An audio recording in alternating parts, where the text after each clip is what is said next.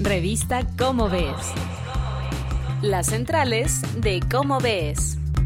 La inteligencia artificial. ¿Hacia dónde nos lleva? Queridos amigos de Radio UNAM, qué gusto saludarlos. Yo soy Claudia Ogesto y estas son, sí, muy bien, ustedes lo saben, las centrales de Cómo Ves. Hola Sergio, ¿cómo estás? Querida Claudia, qué gusto saludarte. Hoy traigo un artículo que me encontré en el número 2 de Cómo ves de enero de 1999 y me interesó porque se titula La inteligencia artificial hacia dónde nos lleva y es de Renato Gómez Herrera. Por supuesto me interesó porque estamos hablando mucho de inteligencia artificial, ¿no? Desde que en noviembre del año pasado la compañía OpenAI puso a disposición del público su programa ChatGPT. Eh, me, me interesó saber cómo estaban las cosas hace 24 años. Bueno, Renato escribe en una época en que ya hacía tiempo que había computadoras caseras, la mayoría ya estaban conectadas a Internet, ya había también robots en el sentido de máquinas automáticas con funciones sofisticadas como brazos mecánicos que fabrican coches y cosas así. Pero Renato quiere hablar de robots inteligentes en el sentido de poder conversar o interactuar de una manera más íntima con ellos, de manera natural. Renato define la inteligencia artificial de la siguiente manera. Dice, el medio por el cual las computadoras, los robots y otros dispositivos realizan tareas que normalmente requieren la inteligencia humana. Por ejemplo, jugar ajedrez. En 1999 ya hacía dos o tres años que la computadora Deep Blue le había ganado al campeón Garry Kasparov. Fue un evento muy importante en el desarrollo de la inteligencia artificial. El autor menciona ya también prototipos de coches que se manejan solos, que ahora estamos empezando a ver otra vez, están empezando a comercializar, aunque todavía tienen algunos problemas, pero ya hay algunos en las calles.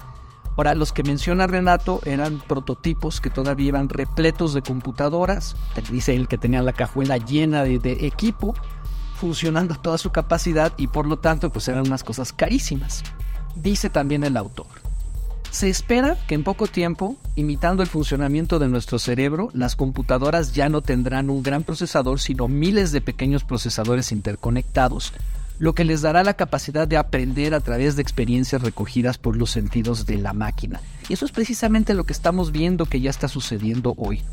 Otras predicciones de este artículo sorprendente, dice Renato. La red Internet que llegará a, nuestros, a nuestras casas a través de cableado óptico transportará inmensas cantidades de información que se cargarán en décimas de segundo. Las imágenes aparecerán instantáneamente y nos reiremos de la época en que una página tardaba hasta 10 minutos en bajar. Y luego añade, por medio de la red podremos acceder a cualquier programa de televisión o radio que se transmita en cualquier parte del mundo, con una traducción impecable, o guardarlo en la memoria de la máquina si deseamos verlo más tarde, como si fuera una videocasetera. Me encanta la referencia a la videocasetera que en 1999 todavía era un aparato que uno tenía en la casa. Pero si algún amigo se perdió de ese programa, se lo enviaremos a su terminal en segundos. Los estudiantes tendrán cada vez más clases virtuales en las que accederán directamente a los bancos de información de la universidad y se comunicarán con sus maestros solo para resolver dudas y exámenes. Poco se imaginaba Renato en 1999 que la razón por la que iban a explotar las clases virtuales era por una pandemia. Bueno, así sigue el artículo haciendo un montón de predicciones que ya estaban en el aire en aquellos tiempos, eh, que se podía prever que, que, se iban a desarrollar hasta ahora.